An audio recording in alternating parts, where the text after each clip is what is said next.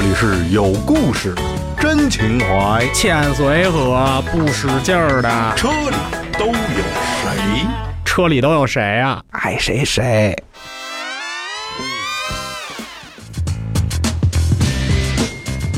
听众朋友们，大家好，欢迎大家收听《车里都有谁》，我是兜里有涡轮我是大贝，呃，我还是三十八号美琪性能控啊，三十八，三十八，三十八。啊。今天我们也请到一位嘉宾啊，这个三十八号，大家叫八哥就行。哎，无所谓，怎么叫都行，叫三八也行老感觉是种鸟，啊。不，其实其实有一种狗的名字也是这个。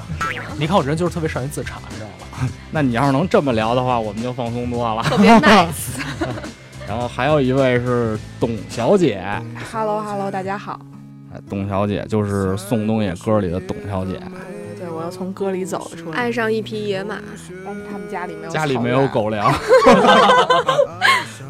之前也是八哥在网上给我们做了很多汽车评测的视频啊，你看今天咱们在这儿都做了四位，包括我在内，咱们是两两男两女啊。你看我们都适合开什么车，也给我们推荐一个。你们适合什么车？就像兜兜这种，就是开了之后能交好多女朋，友的那种我这种就是开完了大把妞往上扑那种。哦，是这样啊，那是你个人的魅力，跟开什么车其实没有关系，你知道吗？就比如说像你这样的啊，我相信给你个小面，给你什么五菱之光，你估计比我开一个法拉利泡妞都多，你相信吗？就说白了，就是人的魅力远远超越车的魅力，你知道吧？车永远是一个附属品。我觉得不是，你看你这话都不知道该怎么接了，对不对？我我觉得你捧我呢，我膨胀了。对，你看你这话不知道该怎么接了，对吧？回家就换小面，对你给我们那个大贝推荐一个车呗，我们大贝还单身呢。这不是？他单身跟他推荐什么车有什么关系啊？你看，我就让人得这么说，你他就指着这车找男朋友呢。好哈，是这样啊。首先就是，如果要是单身的话啊，呃，在我看来，就是其实一般女性反少推荐车，哎，不对，你刚才不是这么说我的吗？你得骂他。像像我一般就是对于女性啊，或者特别是年轻人的话，去推荐车的话，我通常都会问你有没有大概看上的车，比较喜欢的车。因为其实你知道吗？按照我的经验来说，身边凡是有人希望我去推荐车的话，不说十有八九，至少一大半情况，其实心里已经有了一个目标的车型了。他在我这里是只寻找认同感的。我有那种大概的方向。你比如说，我喜欢那种越野车，要不然就是那种马路上的小钢炮，就只有这两种可能性，知道吗？轿车压根儿不考虑。说白了就是比较崇尚于激情的，对吧？无论是公路激情还是野外激情，对对吧车你上得去。我不是，我看你这身段挺合适，我在车底下给我当小板凳屁股。占了一半！就是现在说白了，给你选一个城战或者野战的利器，对吧？哎，是这意思。你怎你一看面相就看出来你耗了。哎不是第一点啊，空间要大。你这个想法跟我是一样的。不是这个，这个其实可以接你之前的那个话题，对不对？对吧？大家轻车熟路听了好几遍了，对吧？空间首先要大，对吧？这个得有足够空间才足以施展。你看，然后你身材这么高挑，是吧？啊，然后所以更加是这方面需要加强。时候瞎的。哎，那董小姐，你觉得董小姐适合开什么车？董小姐也说个那个自己对车有什么需求呗？我啊，我首先不打野战，我都打城市战，推荐一款那个来劲的车。悬挂要要软还是要硬啊？应该要软借力打力啊，我得。其实准确来说啊，如果你要说从这个角度来说，给大家聊一些技术性，你看，今儿比如把我请来，对吧？给大家来点技术加成。所谓借力打力，主要是什么？弹簧要不一定软，但是避震器的压缩和回弹阻尼一定要行。因为如果它这一下把力给吸收了的话，你就没有办法借力打力了，就相当于你比如看你身后的海绵一样，咵一拳打上去没了，它给你吸收了，对吗？所以说，用学名角度来讲，就是这个避震器最好一阶和二阶的震动处理的越不好的车越好。比如我跟你说一个车，福特的撼路者，我刚刚测评完，那个车避震器二阶震动就有问题，就是不停测试的给你震，不停的给你震，不停的给你震动、震动、震动、震动，借力打力。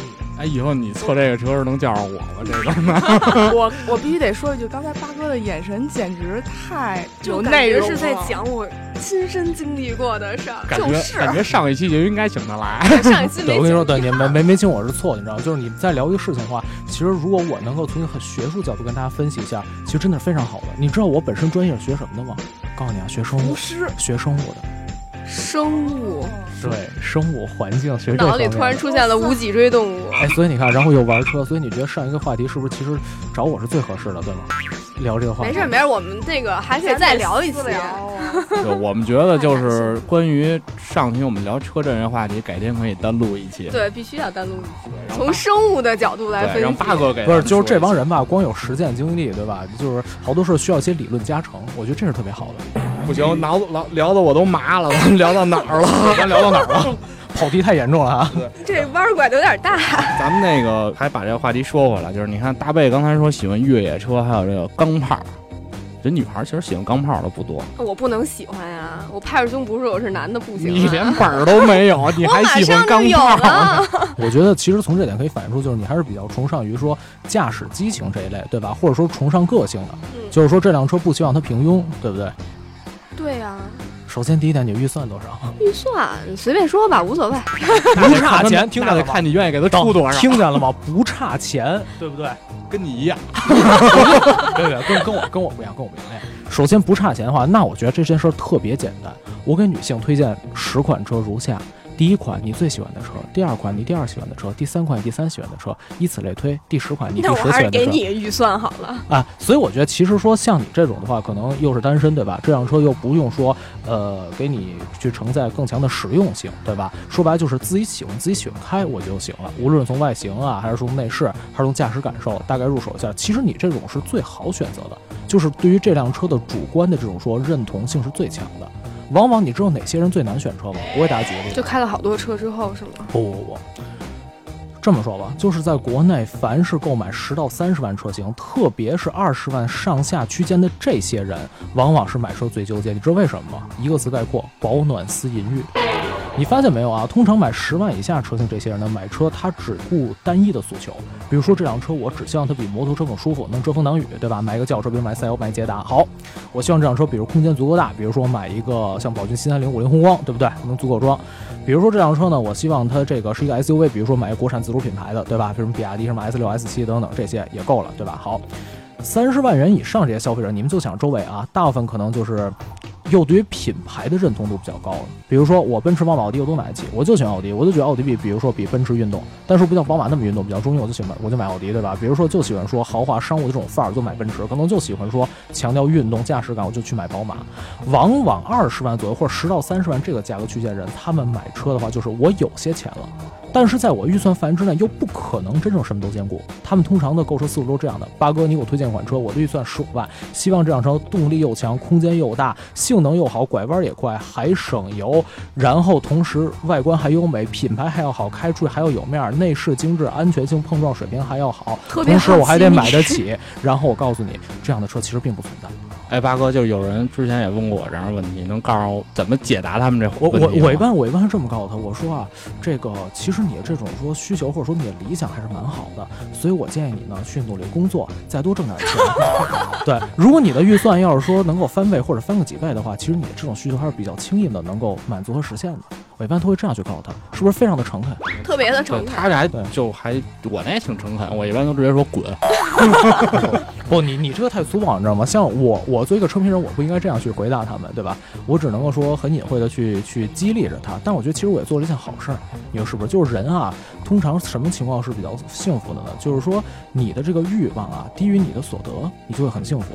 而你的欲望呢，跟你的就是说所得的话，能够说去收获去平衡的话也不错。一旦你的愿望远远高于现实的话，那么你就会比较痛苦了。你想是不是这样？所以我觉得这些人往往就是说感觉画风又变了。对，所以我觉得其实这些人往往就是说比较痛苦的一群人，而且往往你会发现，其实各个厂家啊，他也是在这个级别当中算是说兵家必争之地，因为这个级别最走量，其实给厂家创造最多的销量、最大利润。所以说各个厂家它在这个级别来说，它在传播这些车型的时候，也把每一款车你仔细看，几乎都传播的无所不能，什么都行，什么都擅长。你仔细想，你仔细想，是不是？是不是？感觉好痛苦啊，感觉我是这类人。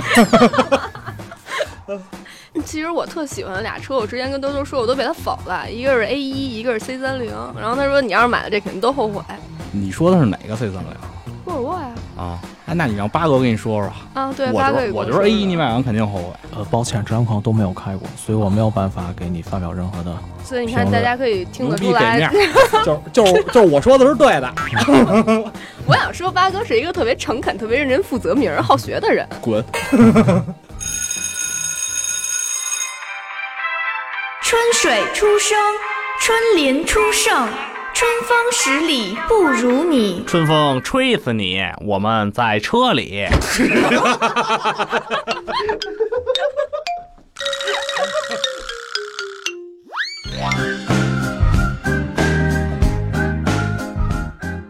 哎，那那个我我们也问问八哥，哎，你这个开这么多车，你有过那种买完之后开两天倍儿他妈后悔那种？呃，这件事情我觉得看你的出发点是什么。你比如对于我来说，我做测评的话，我现在我几乎买的所有车都是说出发点是测评，所以对于我来说没有什么后悔不后悔的，因为测评任何车其实都是测评，或者说其实一个车就算说我开着觉得不好的话，那其实我把这辆车的这种特性反馈给观众，传达出去、传播出去，我觉得也没有任何的问题。所以说我很难去回答这个问题，我买什么车到底是后悔不后悔？但是。我也可以说啊，就是如果我尽可能把自己模拟成一个消费者的话，我认为从我做测评到现在买过最后悔的车是哈弗的 H 九。哦，是不是那上回有一个你开着差点从山上掉下去那个？对，锁锁不住档，而且就是变速箱手动模式锁不住档，下坡没有办法提供发动机制动，而且说它的四驱和差速锁其实不说绝对是假的，但基本使不上什么，帮不上忙。所以我就开着那个车去越野，然后差点就死了。反正我觉得不是一分钱一分货啊，或者就是说厂家你在传播一个车型的时候，你去说宣传它没有问题，但是说我觉得不要过度，就是说还是应该是说基于基本的事实，对吧？去做一些传播。像 H 九这车，你不觉得前期就吹得太深了吗？哎，那他们厂家后来找过你吗？并没有。啊，那他们可能也不在乎这事儿。他们在乎不在乎我倒不知道，这个也不关我什么事儿。但我只是说，如果我作为一个用户的话，真的发生危险了，我觉得这个事情就挺不好的，对不对？所以我还是希望说，厂家你如果能够把产品也做好，踏踏实实去造车，这是我最喜欢看到的。汽车厂商们还都是摸着良心吹牛逼最好。嗯，对 对，这话这话定义的特别好。呃你你对二手车有什么看法吗？还是呃，二手车的看法是吗？呃，就是你本身对二手车抵触吗？我并不抵触二手车，但是我想说的是什么？就是因为我之前在美国生活，所以说我可能说看到中美二手车市场的一些就是差距吧。首先，第一点是二手车在美国可以实现区域性闭环流动，而在中国的话，你想它更多的是呈现一种逐级的流动。你仔细想这个概念，比如说一线城市，因为可能不同城市它的这种排放法规要求不一样。比如说北京的车，你肯定更加了解，对吧？淘汰就给二线城市、三线城市、四线城市，也是随着说经济的发达程度，对吧？逐渐这样去向下去流动的。所以说，二手车其实很难在一个地区形成一种说区域性闭环。再有一点就是，其实说中国汽车市场说饱和，我觉得离饱和还很远。一线城市也许一定程度实现饱和，而且在饱和的时候，它还开始限购了，对吧？而二三四线城市可能说越是经济不发达地区，其实它的绝对需求越大。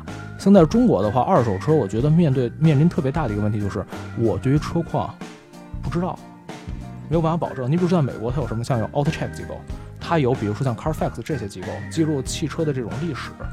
那你看，就是我们呢，就是提供一个这个二手车的检测服务，然后呢，让这个个人和和个人去交易。你觉得这种模式，你觉得你认可吗？呃，是这样的，因为我不了解你们具体怎么去检测，所以说我也没有说亲自去买过或者卖过二手车，这点我确实没有办法去说去做一个评价。